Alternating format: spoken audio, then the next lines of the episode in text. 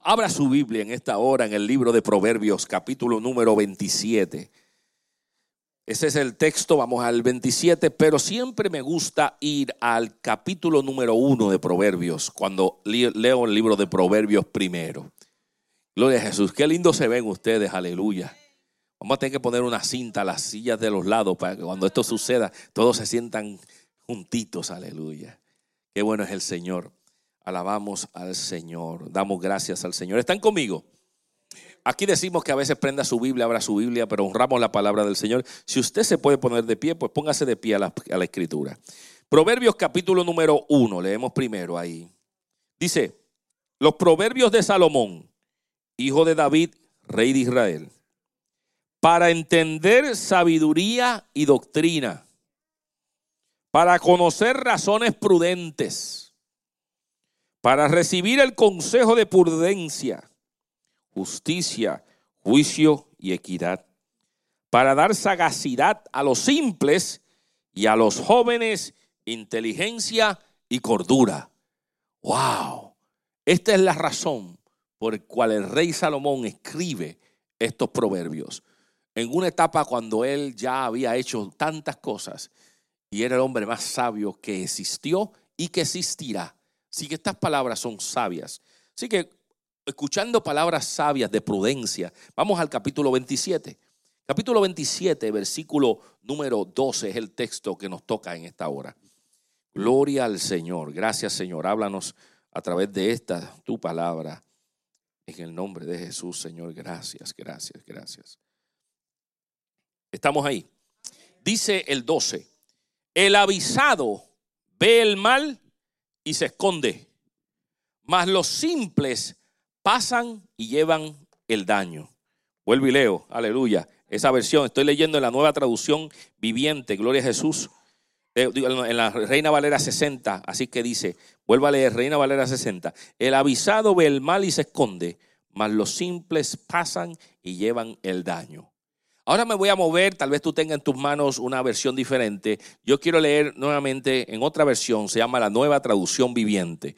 Esta versión es la versión que nosotros nos vamos a involucrar en el proyecto Inmersión, ahora en septiembre 24 en las casas culto. Vamos a, a meternos por ocho semanas en una lectura intensa de la palabra del Señor y utilizaremos la base, la nueva traducción viviente. En esta versión dice de esta manera.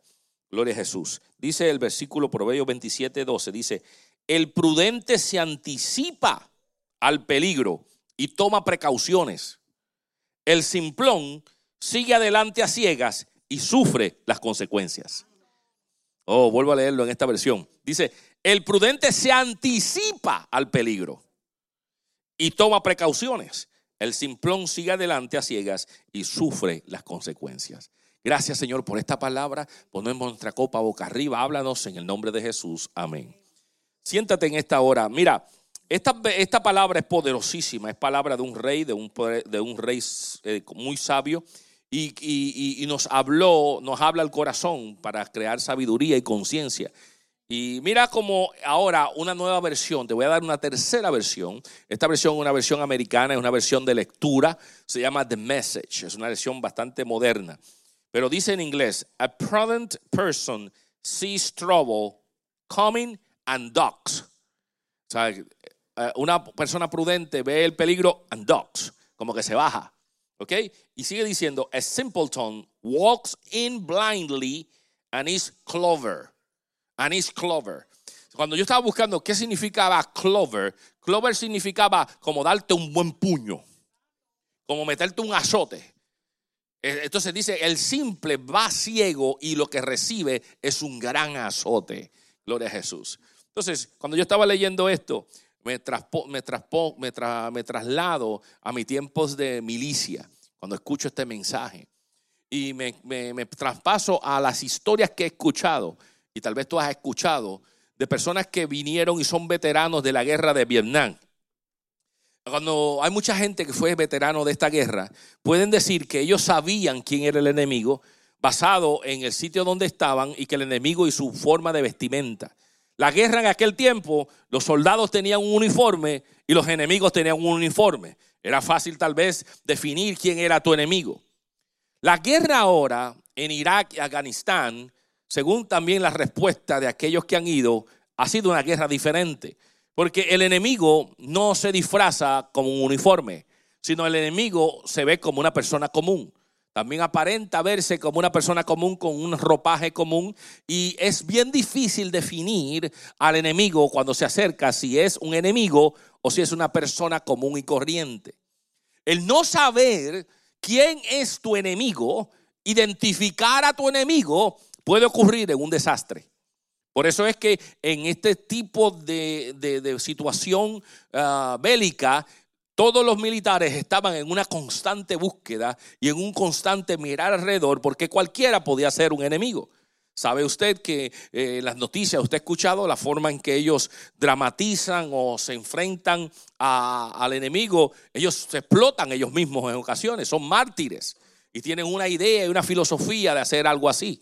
Por lo tanto, el, militar que iba en contra, uniformado, se encuentra con un enemigo que es un enemigo que no es común a un patrón antes visto y por lo tanto está buscando qué pasará, no conoce realmente quién es su enemigo definido. Entonces, como cristianos, amados, si nosotros no sabemos a quién nos enfrentamos, el enemigo nos puede sorprender y darnos un buen punch. Si no nos podemos identificar quién es quién, entonces estamos en problemas. Y precisamente yo quiero hablarte en esta hora, en una continuidad de que estuvimos acá guerreando el viernes por la noche. Y estuvimos hablando, yo comencé a hablar de unos enemigos que nosotros tenemos.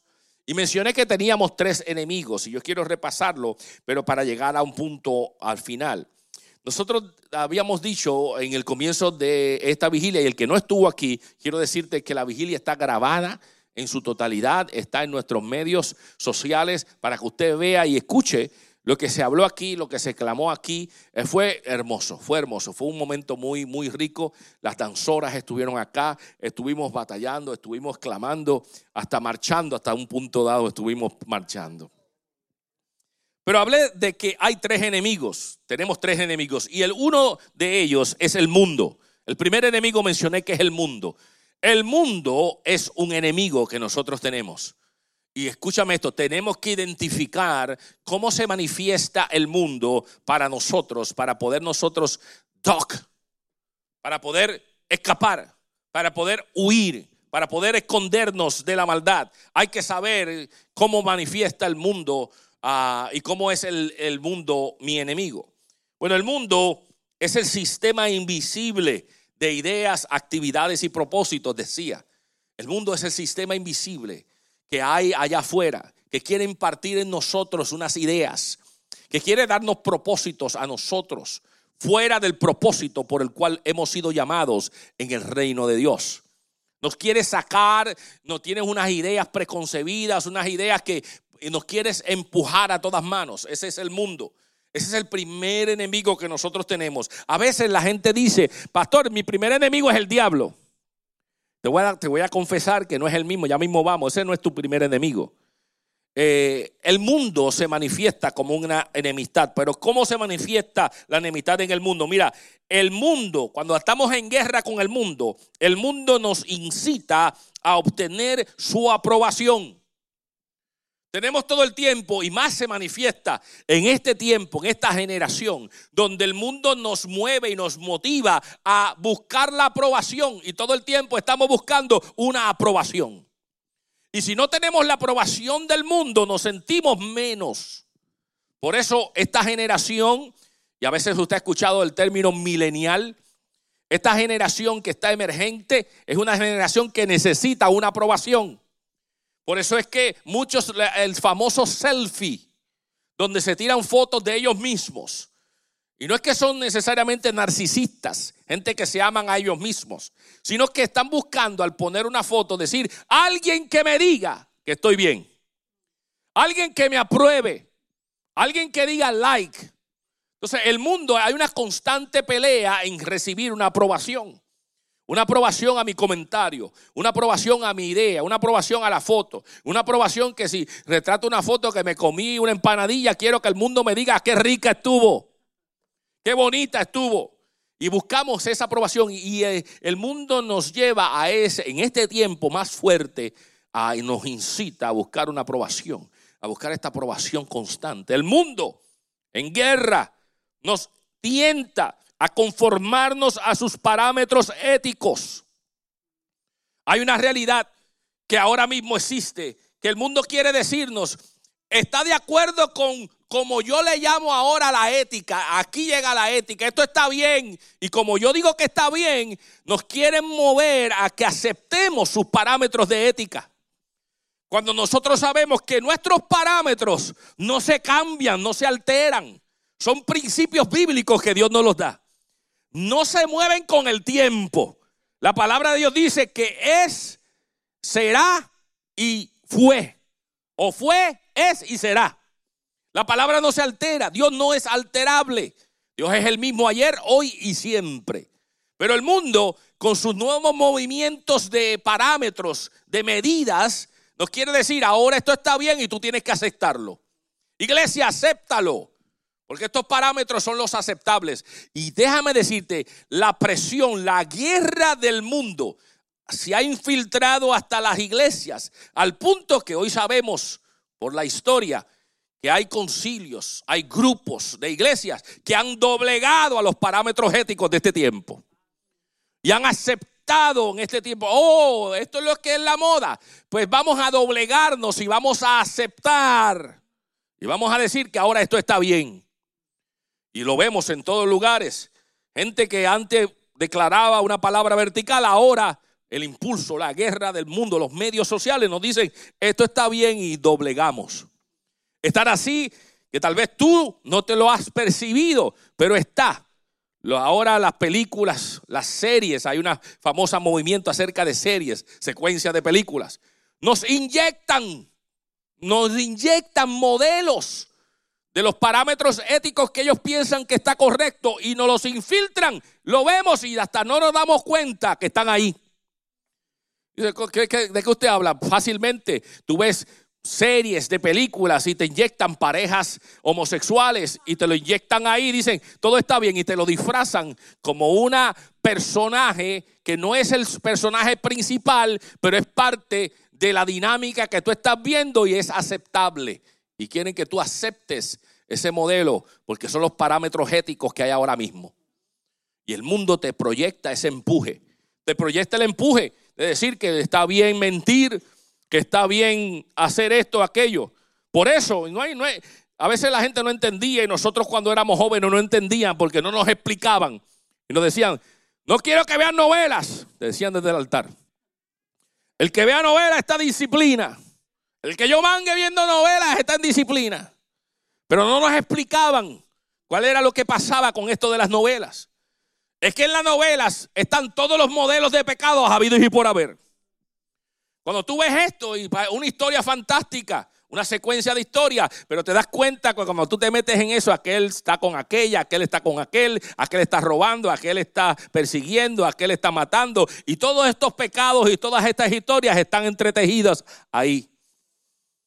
Entonces no, no nos explicaban, pero hoy yo te explico que el mundo quiere que nosotros nos incita a aceptar estos parámetros éticos que ahora están sucediendo. Es una guerra que tenemos. El mundo nos tienta a aceptar su filosofía. No porque tienes que aceptarlo ahora. No porque está bien. Lo disfrazan a través del concepto de amor. Disfrazan ahora lo que antes no, era, no era permisible. Ahora en una tienda vas y tú compras lo que antes era prohibido.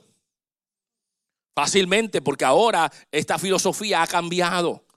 Y ahora las mentalidades y te dicen, acepta estos cambios de filosofía, acepta, esto está bien, no hay problema. Y sabes qué, hay, hay, yo decía a la iglesia esta mañana, el peligro de esto, ¿cuál es iglesia? Si usted sabe cómo funciona el sistema ah, legal de los Estados Unidos o tal vez de cualquier otro que se manifiesta de una manera lógica, ah, los abogados se refieren mucho a casos anteriores y le llaman precedentes. ¿Para qué? Dice, hay un precedente. Cuando hay un caso, ellos se enfrentan a los casos utilizando casos anteriores que han dictaminado, han dado una declaración y utilizan esos casos para decir, ya existe un precedente y ya se decidió algo en este caso parecido a este. Por lo tanto, utilizando ese precedente, esto debe ocurrir. Ese es el peligro de hoy la iglesia. Aceptar eventos hoy que mañana serán llamados precedentes y que van a dar pie a otras cosas mayores.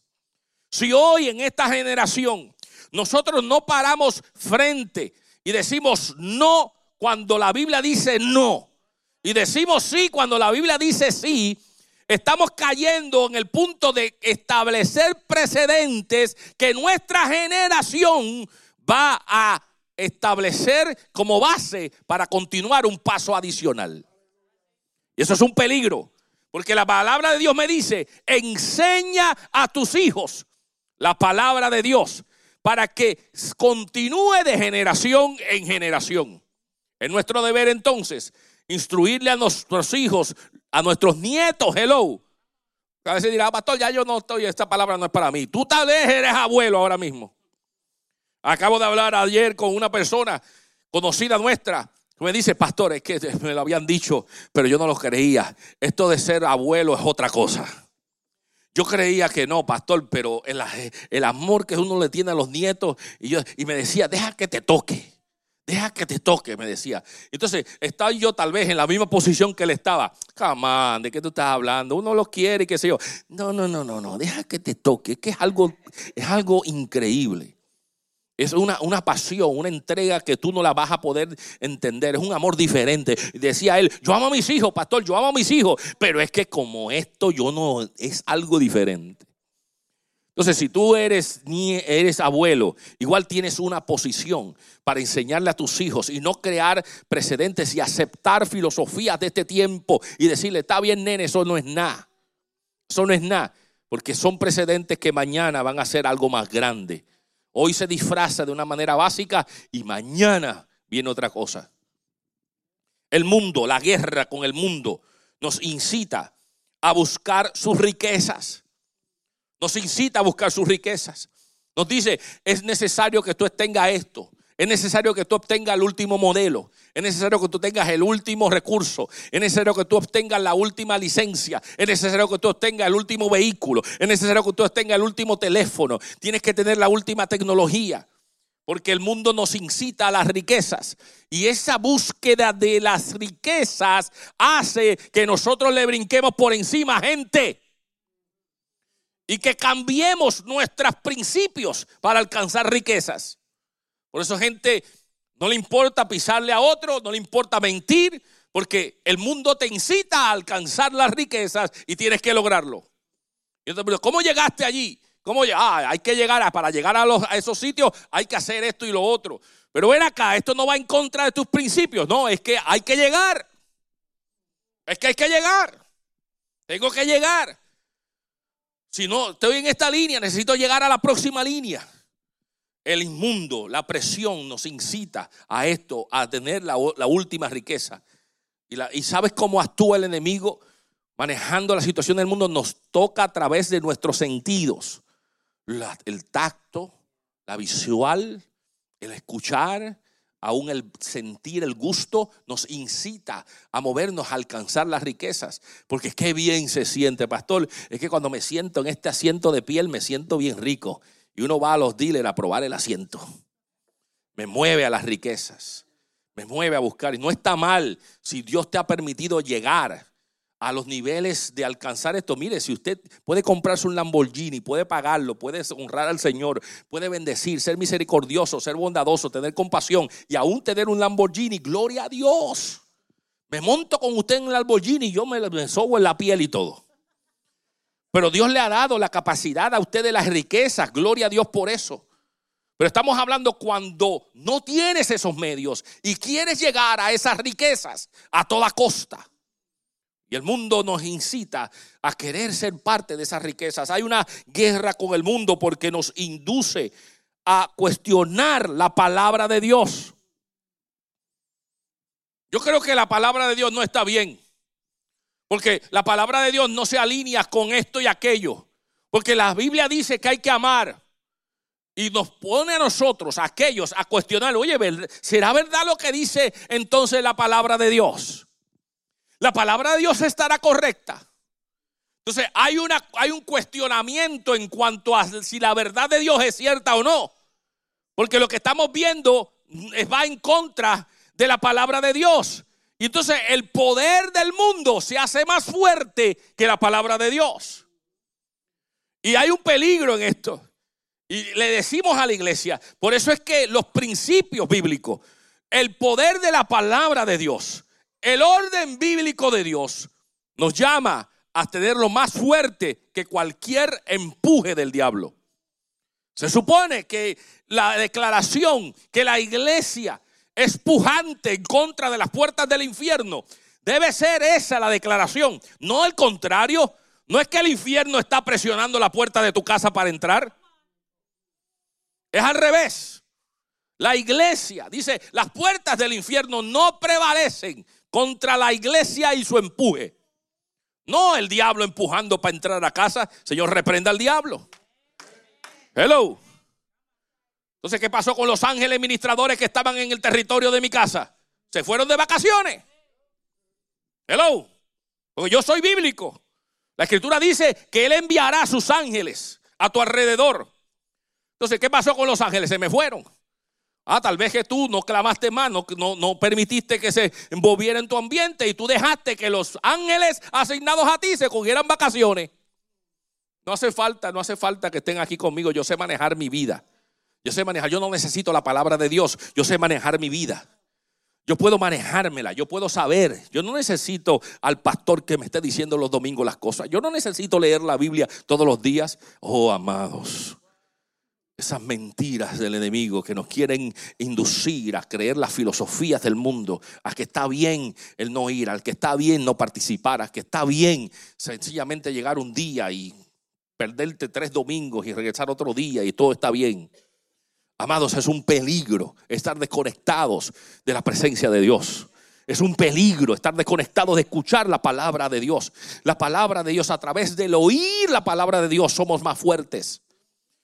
Somos más fuertes a través de la recolección y la meditación de la palabra de Dios. Por eso el salmista dice, bienaventurado aquel que medita de día y de noche en la palabra del Señor. Será como árbol plantado junto a las corrientes de las aguas que da su fruto a su tiempo y su hoja no cae. Pero es porque permanece, porque hay una repetición, porque hay una constancia, hay una repetición de alabanza, hay una repetición de congregación, hay una repetición de buscar la palabra de Dios. No dejarte con la filosofía del mundo que te dice, ay, una vez que tú vayas a la iglesia está bien, déjate de ser tan, tan, tan legalista. Deja de ser tan religioso, tan pentecostal, tan aleluyita. Hello. Eso es la pelea con el mundo. El mundo comienza a creerte estas ideas y te ponen las actividades más hermosas los domingos por la mañana. Hay pastores que esta mañana, este domingo por la mañana, hay un parizón bien bueno y solamente se da domingo en la mañana. ¿Mm? ¿Tú te crees que el diablo hace rato no lleva trabajando el asunto? ¿Tú te crees que el diablo es un rookie?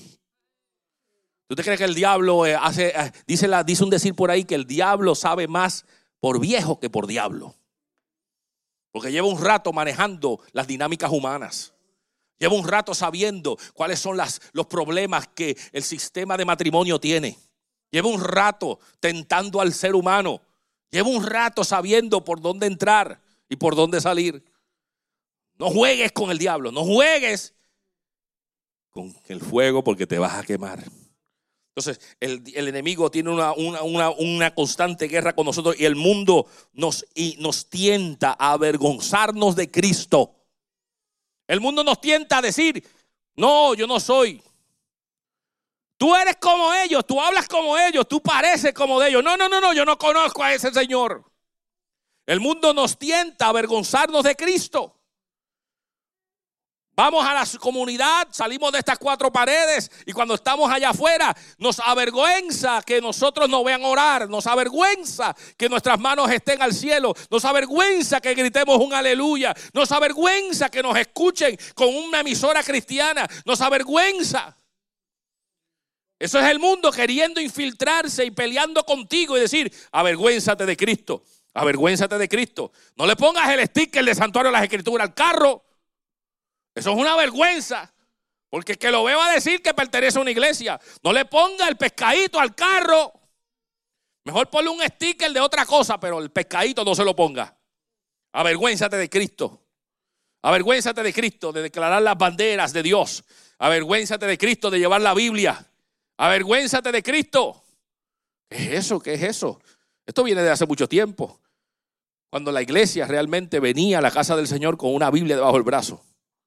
Y había una tentación del enemigo diciendo que tú no tienes que llevar ninguna Biblia, que tú no tienes que hacer algo. Avergüénzate de la lectura bíblica, avergüénzate de decirle al mundo, avergüénzate de escribir un texto en los medios sociales, de decir, yo amo a mi Señor. No, pon otra cosa. Habla del bochinche que está pasando ahora.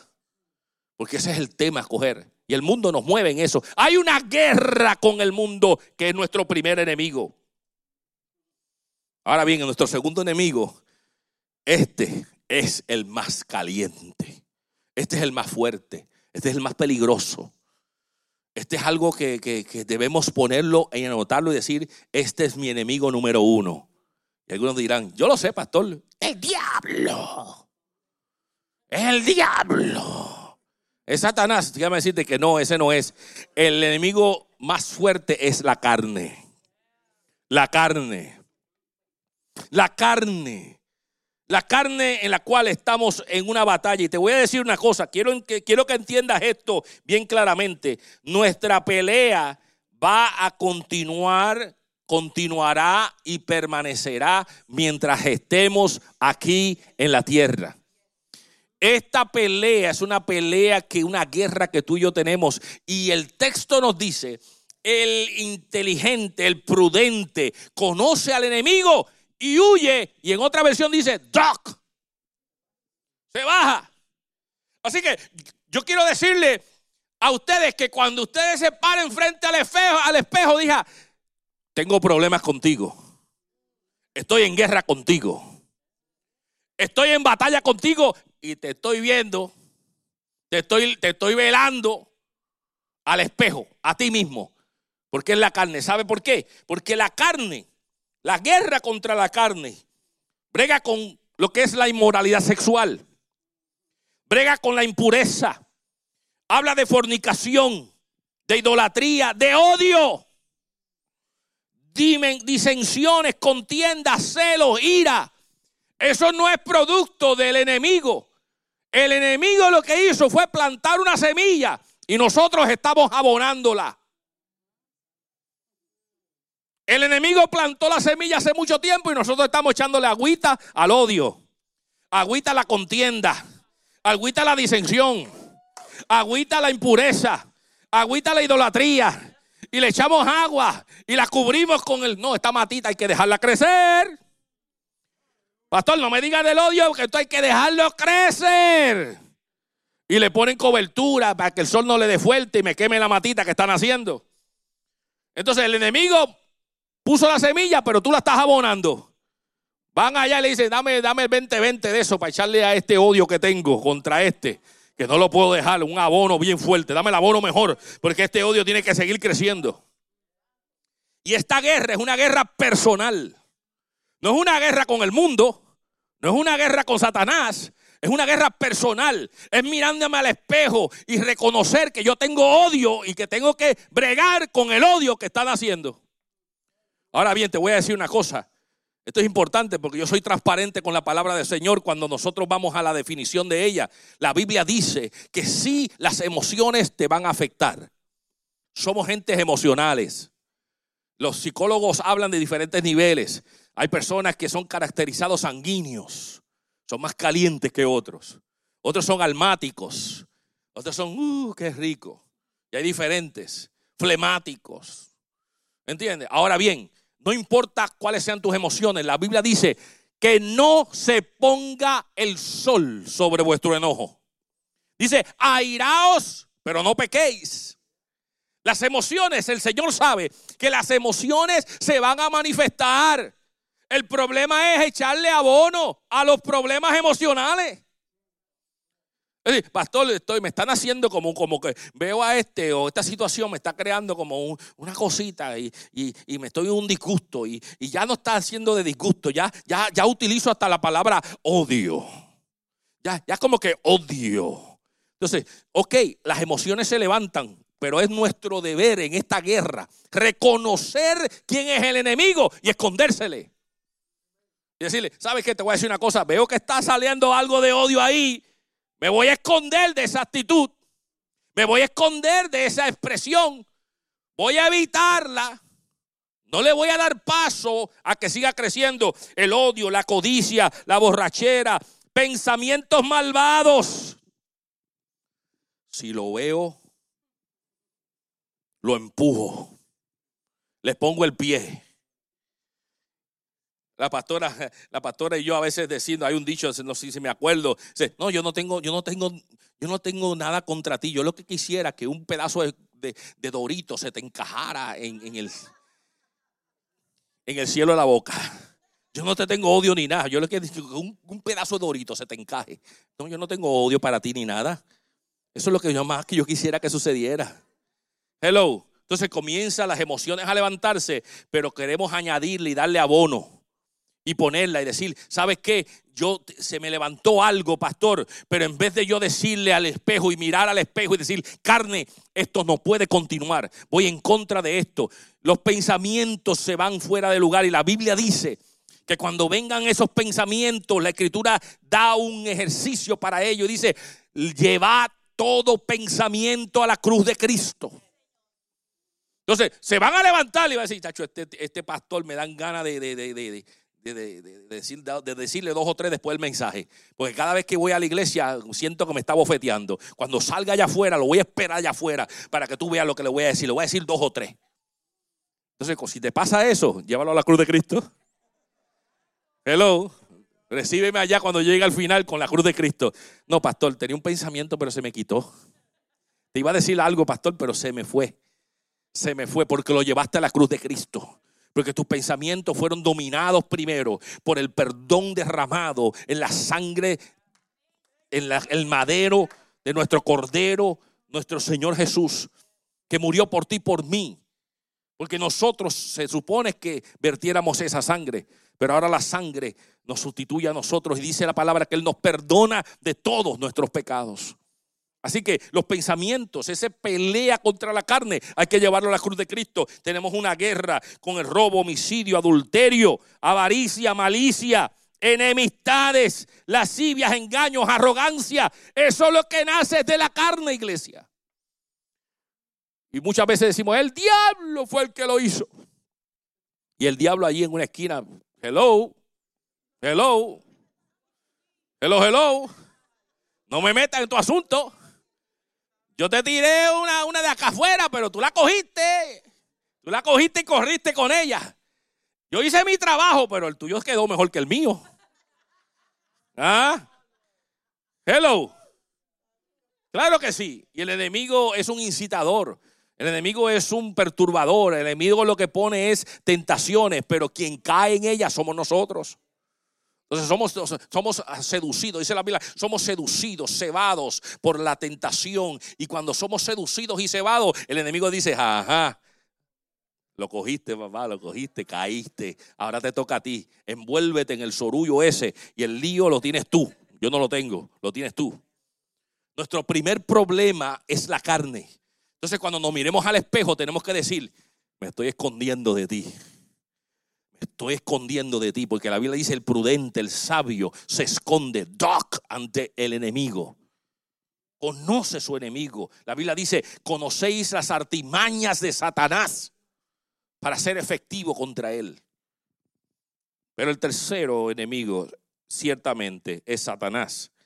Pastor, yo creía que era el primero. No, él ciertamente es nuestro, nuestro enemigo. Pero este es llamado en la Biblia nuestro adversario, nuestro enemigo. El diablo sencillamente es un ser angelical creado que se rebeló contra Dios, fue lanzado del cielo y recibió la tierra como reino temporalmente. Escúchame, la Biblia declara que, el creador es Dios. El diablo no es creador. El diablo no crea. El diablo lo que es un imitador. Él imita al Dios creador. Por eso él quiso ser como él y quiso imitarle en todos los sentidos. Imitarlo, imitarlo, imitarlo cuando la palabra de Dios dice que Jesús nos entrega el Espíritu Santo. Igualmente el diablo quiere entregar a aquel que se deja la presencia y la posesión demoníaca. Porque así como Dios nos entrega el Espíritu Santo para que se asiente en nuestro corazón, de igual manera el diablo dice, déjame imitar a ese Dios creador y voy a poseer al individuo de manera que sea poseído por posesiones demoníacas. Eso es un imitador. Eso es alguien que quiere ser, que quiere adquirir un trono. Es un imitador porque él tiene tres otros. Vamos en el Apocalipsis, habla de la bestia, habla del anticristo, porque él es un imitador. Y quiere imitar como Dios. Pero la Biblia declara que, escúchame bien, qué bueno, escúchame, qué bueno es saber que estos tres enemigos que tenemos tienen un fin. ¿Alguien dice amén? No, pero ese amén tiene que ser más fuerte. Ese es un amén. Porque estos enemigos tienen un fin. Porque escúchame, la Biblia dice que el enemigo del mundo tiene su fin. Porque al final va a haber tierra nueva y cielos nuevos. Gloria a Dios por cielo nuevo y tierra nueva. El mundo, el cosmo, el cosmo, la totalidad de las cosas va a ser nuevo, va a ser refrescante. Así que esto va a terminar, ese enemigo va a terminar. El segundo enemigo que es la carne, gloria a Dios que va a terminar. Porque la palabra de Dios dice que cuando Él venga nosotros seremos transformados. Seremos transformados a su imagen, a una imagen espiritual.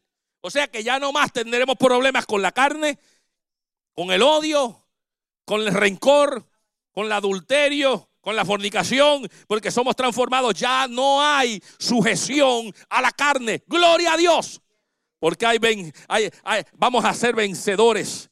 Y el tercero, el enemigo, la Biblia dice que el enemigo, Satanás y todos los que bajaron con él serán atados y echados, echados al lago de fuego y azufre. Así que no más tampoco. Así que estos tres enemigos están sometidos a una declaración. Pero pastor, ¿qué hago en el, antes que llegue ese punto? ¿Qué hago? ¿Qué hago entonces? Yo quiero que tú entiendas que estamos en una guerra continua. Dile que Estados Unidos, estás en guerra, papá, estás en guerra. Estás en guerra. Estás en guerra. Estás en guerra. Y algunos de nosotros estamos en guerra con un individuo más que con el otro. Algunos de nosotros estamos peleando más con el mundo que con nuestra propia carne. Porque el mundo nos dejamos llevar tan fácilmente con todo viento de doctrina que las filosofías del mundo las adquirimos y vivimos por ellas. Nos dejamos llevar por la, el afán del mundo, de las riquezas. La Biblia dice, el afán del mundo y sus riquezas nos desvían. en, la, parábola de, de la siembra, Dios dice, es que la semilla fue puesta, pero el afán del mundo la ahogó. ¿Por qué? Porque estamos, pero la pelea de algunos es más fuerte con el mundo. El afán de lograr algo, el afán de tener un título, el afán de ser reconocido, el afán de ser, tener los más likes en este mundo, el afán de tener una posición, el afán de ser mejor que mi compañero de trabajo, el afán de tener el último vehículo de la moda, el afán, el afán, el afán ha ahogado la palabra de Dios. Pero hay otros que tienen una pelea con la carne no le importa la riqueza, pero tienen una lucha con un odio. Tienen una lucha con un adulterio. Tienen una lucha con una fornicación. Tienen una lucha con una lascivia. Tienen una lucha con todas estas cosas provistas de aquí adentro, que no los deja manifestar el gozo del Señor. Y hay otros que tienen una lucha con el diablo espiritualmente, están en una guerra espiritualmente y una reprensión con el diablo porque los tienes dominado mentalmente. La Biblia dice que cuando Satanás fue al cielo, Dios habló de Job. Y en ese momento Dios le dio, le dio permiso a Satanás a que tocara el cuerpo de Job y lo hirió con una sarna, lo hirió físicamente. Hay una, hay una enemistad y una guerra con Satanás a través de eh, lo que nos pasa físicamente, las enfermedades. Hay una permisión de parte del Dios de los cielos que tiene el gobierno de todas las cosas y hay una permisión y nosotros estamos en una batalla y por eso llamamos a la reprensión reprender los ataques del enemigo, reprender las enfermedades, echarlas fuera en el nombre de Jesús. Porque es una batalla externa y una batalla interna en los pensamientos. Y es una guerra, amado, que hay. Y es una guerra que eventualmente vamos a ganarla. Pero ¿qué pasa en este interín? Yo quiero decirte que hay algo que sucede en este ámbito militar que estamos hablando de la guerra y los individuos y conocer las luchas que tenemos hay algo que se llama fortalezas. Dile al que está al lado tuyo, fortaleza. Una fortaleza. Hay una fortaleza que, en, definición, una fortaleza militar, es un lugar fortificado y seguro que está dominado ya sea por fuerzas aliadas o enemigas. Hay una fortaleza. Aquellos que han visto películas han entendido el concepto. Una fortaleza es un lugar seguro que está protegido, no hay entrada y salida. Eh, en un momento dado la Biblia habla de que Jericó era una gran fortaleza, eh, era un lugar protegido, nadie podía entrar ni salir, tenía unas murallas grandísimas, era un lugar que la gente dentro se sentía segura. Pero hablando en términos de fortalezas, también la Biblia habla que hay fortalezas espirituales. Ahora, si utilizamos el mismo concepto de la misma definición de fortaleza militar a fortaleza espirituales, entonces podremos decir que es un lugar fortificado y seguro que está dominado. O sea, que hay fortalezas que el hombre levanta que se convierten en fortalezas, un lugar seguro y dominado, ya sea por fuerzas aliadas o fuerzas contrarias. Y esas fuerzas, esa fortaleza son levantadas por los tres enemigos. Entonces, ¿qué pasa? En esta lucha, escúchame, ten cuidado iglesia, porque en esta lucha de estos tres enemigos, a veces levantamos lugares fortificados que nadie puede entrar, porque entonces comenzamos a decir, pastor, es que yo no puedo dejar la mentira, es que, es que hay algo en mí que no me deja sacar la mentira, soy un mentiroso, soy un paquetero, a mí me gusta mentirle, a mí me gusta ver a la gente cuando yo le meto, le, meto un paquete y ellos se quedan con esa cara. Y se disfrutan el paquete. Entonces tienen una lucha y lo que han creado a través de su vida la manifestación del mundo y la filosofía, la carne, el gustito que le da la carne, han creado unas fortalezas espirituales que nadie puede entrar porque está lugar seguro. Pastor, es que tengo un problema con mis pensamientos. Siempre se van a la deriva, están por todos lados. Están por todos lados. Tengo un problema con los pensamientos. Y es que hay una fortaleza espiritual que te dice, esos pensamientos no pueden ser dominados.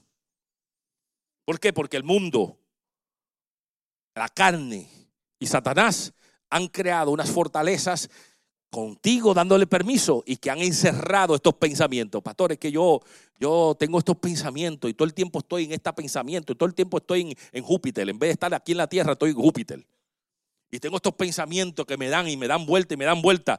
¿Sabes qué? Son fortalezas espirituales. Hablando físicamente, comenzamos a decir, pastores, que yo no puedo salir de la fornicación. Yo no puedo salir del adulterio. Es que es algo que no me deja. yo salgo de una fornicación de un lado, pero me meto en otra fornicación. Estoy aquí, yo sigo moviendo, estoy en una fortaleza. Pastor, no puedo salir de ahí. Mentira del diablo. La Biblia nos da remedio para eso y nos dice claramente acerca de fortaleza. En 2 de Corintios 10, 3, 4 dice, pues aunque andamos en la carne, no militamos según la carne. Porque las armas de nuestra milicia no son carnales, sino poderosas en Dios para la destrucción de fortalezas. Damos gloria a Dios por eso. Tenemos herramientas, tenemos herramientas, tenemos herramientas, tenemos herramientas espirituales para combatir la fortaleza que se quiere levantar. Pastores, que tengo este odio, tienes herramientas, la puede destruir. Y se tienen que destruir desde adentro. Las fortalezas se tienen que destruir desde adentro. ¿Me escuchó? Desde adentro tienen que destruirse. Por eso, por eso cuando vino esta muralla de Jericó, no había manera de entrarle desde afuera. ¿Cómo se podía destruir? No había manera. unos espías que entraron para ver cómo podían hacer. Pero se dieron cuenta que la única manera que tenía que hacer era Dios, quien tenía que destruir las murallas de Jericó. Era Dios. Era Dios. Dios dio órdenes. Te voy a dar la herramienta para que destruya. En el caso de Jericó le dijo, denle siete vueltas. Den un grito y las murallas van a caer. Fueron herramientas dadas por Dios para en ese momento, para que las murallas físicas fueran destruidas y ellos pudieran conquistar la ciudad. Hoy Dios nos dice a nosotros, tenemos herramientas espirituales para conquistar de adentro hacia afuera y poder destruir esas murallas. Entonces, tienes que darle permiso al Señor. Tienes que trabajar con el Señor para destruir estos momentos que tú tienes. Pastores, que tengo esta lucha y no sé cómo salir. Comienza a pelear la batalla. La Biblia dice que tenemos una armadura. ¿Alguien sabe de la armadura de Dios? Tenemos armadura. Tenemos armadura. Y una de las armaduras es la espada de Dios. Una de esas herramientas es la espada de Dios, la palabra que trabaja defensivamente y ofensivamente. Hello. La espada es defensiva y es ofensiva. ¿Cómo actúa defensivamente? Cuando vienen los pensamientos contrarios, cuando vienen las actitudes, cuando viene la carne y se levanta, tú puedes defensivamente decirle al enemigo, como hizo Cristo, escrito está Satanás. A tu Dios solo adorarás, al solo servirás, apártate de mí. Entonces eso es ofensivamente. Eso es defensivo, perdón, defensivamente. Me atacó y me defiendo con la palabra de Dios. Me defiendo. Pero amado, hay que saberse la palabra de Dios. Hay que saberse la palabra de Dios para ir a, una, a un ataque. El enemigo te ataca y te dice mentiroso. Te dice que tu pasado te va a perseguir por siempre. ¿Qué tú vas a contestarle cuando te dice, tu pasado te persigue? Es que tú fuiste así. Es que tú pecaste. Pues yo defensivamente tengo que venir. Te voy a decir una cosa, mentiroso Satanás. O a cualquiera que te diga cualquier cosa, te voy a decir una cosa. La Biblia dice que yo nací de nuevo y las cosas viejas pasaron y aquí todas esas son nuevas. Así que lo pasado quedó en el pasado, papá, afuera que te quiero. Tu argumento no tiene nada que ver conmigo porque yo soy un hombre regenerado, nuevo. Mi pasado es mi pasado. No, porque tú eras, tú eras, un, tú un maleto, tú eras, tú, tú eras un tecato, tú eras un drogadicto, tú eras un ladrón. Eso fue el pasado. No me importa absolutamente nada. Al momento que tú aceptas a Jesucristo, la Biblia dice que Él se olvida de todo el pasado, lo entierra en la mar y se olvida de ello. Así que tú no vengas aquí a recordarme lo que Dios olvidó. Mira, ven tú, pero tú tienes que saber esa herramienta defensiva para cuando venga el ataque. Ahora, cuando venga la ofensiva, es cuando algo sucede, tú vienes contra ofensivamente y dices, Señor, la palabra dice que tú me das la sanidad, que tú me das a mis hijos, que mis hijos son de la casa de Dios. Yo y mi casa serviremos a Jehová. Hay bendición sobre mi familia. Yo voy defensivamente y digo, ¿sabes que Yo soy cabeza y no cola. Estoy arriba y no estoy abajo. Las bendiciones me alcanzan. Me va a llegar mi tiempo. Todo obra para bien. Y comienzas defensivamente a, reclamar tus bendiciones. Entonces tenemos herramientas para la destrucción de estas fortalezas que se levantan, ya sea por el mundo, por la carne o por el mismo Satanás. ¿Alguien dice amén? Aleluya. Esto era para la vigilia, pero la vigilia era mitad, así que imagínate. Y vamos a seguir por ahí para abajo. Amados, nosotros estamos en una guerra y no hay duda alguna. Estamos en una guerra y tu guerra es diferente a la mía. Estamos en una guerra, pero vuelvo al texto. Alguien que vaya conmigo al texto. Texto, ¿cuál era el texto? Proverbios qué? 27:12, ¿verdad que sí? Y el texto dice, vuelvo al texto. El avisado ve el mal y se esconde. La otra versión decía que el prudente se anticipa al peligro y toma precauciones. O sea que cuando vemos se anticipa al peligro, es saber de que si yo estoy en guerra, la Biblia dice, el león está buscando a quien devorar. Dice, está detrás de la puerta, buscando a quien devorar. Pues entonces yo me anticipo al peligro yo sé que detrás de esa puerta está el lío que me puede ocasionar un pecado. Pues yo me anticipo a él, me preparo y digo, pues por esa puerta yo no voy. O si no, el enemigo está en la puerta. Cuando yo me asomo a la puerta, yo lo asusto al primero. ¡Bú! Y él se asusta porque me anticipé antes que él me asustara a mí. Y voy a la defensa. ¿Alguien está entendiendo? Gloria a Jesús. Me anticipo. Me anticipo a esa llamada telefónica. Voy a llamar a esta persona y yo sé que esa llamada puede ser conflictiva. Anticípate al peligro. Y pídele al Señor, Señor, dame la sabiduría para hablar con fulano de tal. Porque me voy a anticipar al diálogo que voy a tener con fulano de tal. Y tú te anticipas al peligro. Tú sabes que esa puede ser un potencial discusión, puede ser un potencial de problema. Anticípate y búscala y, y prepárate. Siéntate, Señor, voy a orar, voy a hablar contigo, con tía, hello. Voy a hablar con mamá y con papi, hello. Voy a hablar con mi hermanita, que es la, la, retante, hello. Pues yo me anticipo, Padre, en el nombre de Jesús. Yo me, yo me anticipo. Yo, cuando la pastora se va a reunir con gente, yo me anticipo. Y yo le digo, Señor, cubre a la pastora. Señor, dale esa palabra de sabiduría, dale orden, dale disciplina. Yo me anticipo. Igual yo me anticipo. Antes de yo hablar con alguien, Señor, dame sabiduría. Yo no sé el lío que me van a tirar, la bomba que me van a tirar. Yo me anticipo. Hello.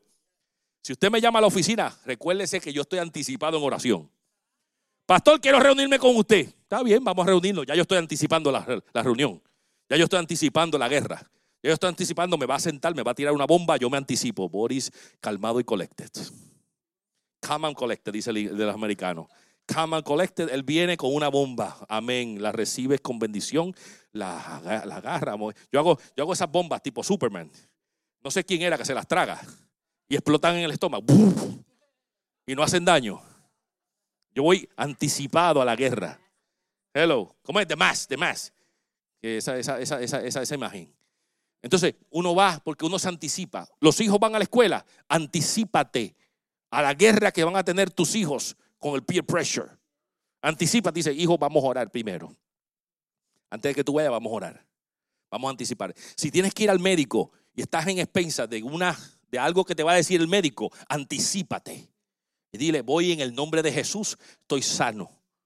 Cualquier duda, estoy sano. En el nombre de Jesús, me anticipo a la declaración que me va a dar el doctor. Me anticipo. Oh, gloria a Dios. ¿Alguien está entendiendo? Cuando haya una relación matrimonial, anticípate, anticípate. Anticípate. Voy a, voy a hablar con mi esposa y este tema está un poquito, ¿verdad? Está bien, bien frágil Anticípate, Señor, métete en el medio. Quiero, quiero que tú te metas en el medio, en esta, en esta, en esta diálogo que voy a tener con mi esposa y con mi esposo, porque sé que puede ser haber fricción en, esta, en este diálogo. Anticípate cuando vayas al trabajo y vas a ver a tu jefe, anticípate antes de ir a la hora del break, que tú sabes que el tipo este está tomando el café cuando tú tienes que ir a tomar el café. Anticípate, Señor, voy en el nombre de Jesús. Me voy, si no lo pude esquivar, me voy, me voy a enfrentar, Señor, dame la sabiduría del cielo. Anticípate a un, un pedido de un trabajo. Anticípate, Padre, ese es mi trabajo, es mío. Yo me anticipo, la gracia de Dios viene sobre mi vida. Yo voy a recibir esto en el nombre de Jesús. Si ya Dios te dio paz en la compra de un, de un Lamborghini, anticípate. Gracias, Señor, porque tú me vas a dar este Lamborghini y no le, va, no le va a pasar nada y no tengo que cambiar las gomas, todo va a estar listo, no va a haber accidente. Hello, anticípate. ¿Alguien está entendido? Ponte de pie conmigo en esta hora, aleluya. ¿Estamos en guerra o no? ¿Eh? Y que sí que estamos en guerra. Pero la guerra finalmente tendrá un final. Y toda esa, esa guerra de esos tres elementos terminarán. Mientras voy a derribar fortalezas. Y voy a utilizar ofensiva y defensivamente la palabra de Dios. Voy a actuar desde adentro hacia afuera. Y voy a, voy a actuar como debo actuar y no voy a ser irritable. ¿Sabe que una de las prédicas que se nos dio eh, en la convención tuvo el nombre Get Over It? Yo creo que yo lo mencioné aquí, no sé si lo mencioné. El tema era Get Over It. Get Over It. Mira, eh, Get Over It. Ya, ya. ¿Cómo, ¿Cómo diría en español? Olvídate de eso, déjalo pasar. Eh, tú sabes, get over it, tú sabes, ya, ya. Suéltalo, nene, suéltalo. Dale pichón, dirían en Puerto Rico. ¿Sabes qué? ¿Por qué? Porque decía que nosotros, la gente nos va a ofender. Y en estos tiempos, Todo el mundo se siente ofendido por cualquier cosa. Todo el mundo se ofende por algo. Ah, porque aquel dijo que estabas lindo, ¿no? Porque entonces se ofende porque era lindo. No era la palabra lindo que tenía que decir, era otra palabra. Ah, pero eres feo. Ok, me ofendo porque me dijo que era feo. Yo no era feo, la palabra no era feo. Un poquito desfigurado tal vez, pero no feo. Hello, me ofendo. Todo hay una ofensa por todos lados. ¿Me entiendes? Entonces el predicador decía, get over it. Tú eres el que aceptas la ofensa. Tú eres el que cancelas el ser ofendido o no. Get over it, man. Get over it. Y vas a, recibir la bendición. Te llamen feo, te llamen bonito. Get over. Tú sabes, tienes que saber cuál es tu esencia. Quién tú eres en Cristo Jesús. Vas a poder alcanzar grandes cosas. Aleluya. Qué bueno el Señor. Oramos para ser despedidos de este lugar, pero jamás y nunca de su presencia. Sabiendo que Dios es el Dios que nos da las fuerzas. Y necesitamos el Espíritu Santo, ¿sabes? Sin el Espíritu Santo no lo vas a lograr solo. Porque si lo pretendes lograr solo, no, las fuerzas no te van a dar. No te van a dar porque quien sabe las estrategias es el Señor.